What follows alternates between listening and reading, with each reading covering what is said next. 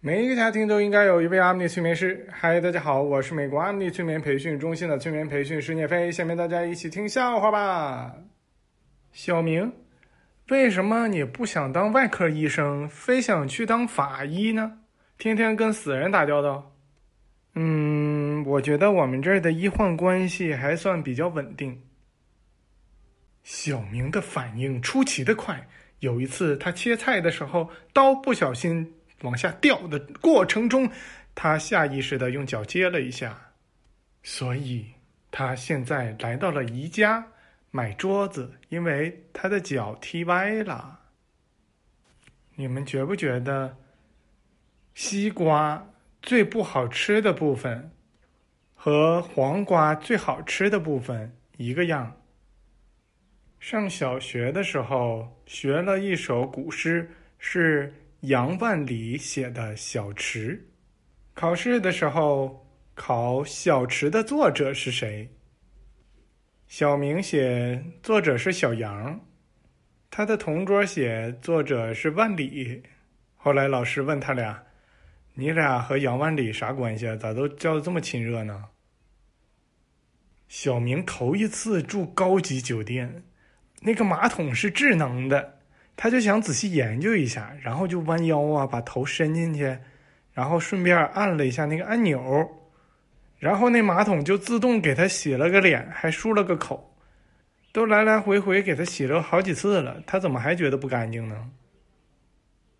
你们想没想过，这世界上可能有一个非常神奇的药物，它可以治疗人类所有的疾病，但是咱们却永远发现不了。因为那药对小白鼠没用，小明居然和班上一个最不可能在一起的人在一起了。他俩结婚的时候，他们班同学问他俩：“你们上学的时候关系也不好啊，咋就想着走到一起了呢？”小明说：“我们想着都想把这几年随的份子钱给赚回来。”小明，你们家饭店的卫生环保吗？你放心，我们这绝对环保。我们这炒菜的油都是循环利用的，一点不浪费。小明想追一个女同事，他说：“你想休假吗？”那个女同事说：“想啊，你有啥办法呀？”小明说：“那你想休婚假还是产假？”小明就挨揍喽，然后休了个病假。小明喜欢上一个漂亮的女网友，但是那个女网友却拒绝了他。拒绝小明的理由是为了小明好。小明一直很气愤，觉得这肯定是女网友的借口，怎么能是对我好呢？直到小明看到了女网友的素颜照，才深深的感觉到，哎呀，真是对我好哇！大家有讨厌的人吗？你们可以给你们讨厌的人猜一个题，就是问：有一头猪重一百斤，它呢前边有一个一米高的这个栅栏，但是它想过去，就不知道咋过去。你问你这个讨厌的人，这头猪应该咋过去呢？然后这个人肯定想了半天，不知道啊，咋过去啊？你就说，这头猪也正在想这个问题。小明说：“王律师啊，你可得给我做主啊！前几天我老婆生孩子，我居然请了个假就被开除了，这怎么回事啊？”那王律师说：“不至于这么严吧？你是什么职业呀？”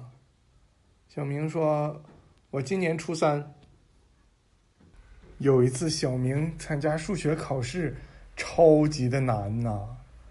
然后卷子发下来的时候，他先捂住成绩的一半看到右边写的是九，他心里边非常忐忑，这不能是五十九分吧？就差一分及格啊！然后把手往左边一移，看到了左边，左边没有数字。小明请一个女生去高档的西餐厅吃饭，菜单顶上全是外文呐。一个看不懂啊，他就随便瞎点了几个，结果一个小时之后还没上菜，他就把服务员叫来了。服务员说：“先生，您点的那几首音乐都已经播放完了。那个女生看小明这么有音乐细胞，真是一个艺术家呀，于是就甩了他。最近有很多朋友说小明胖了，小明就想，是不是我的朋友太多了？小明因为自己胖了而发愁，而找我们来进行催眠。那他是否胖下去呢？我们下次再说吧。非常感谢大家的收听，我们下次再见。